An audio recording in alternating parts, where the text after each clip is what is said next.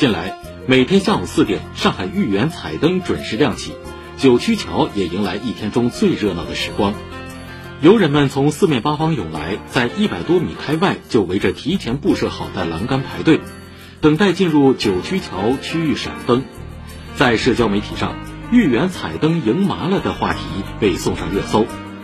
豫园灯会已举办了二十八次，为何今年格外出圈？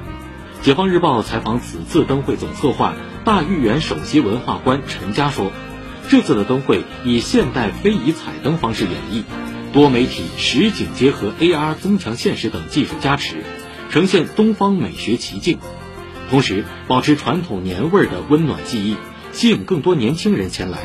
在视觉、文化和情感多重冲击下，自觉习得文化自信。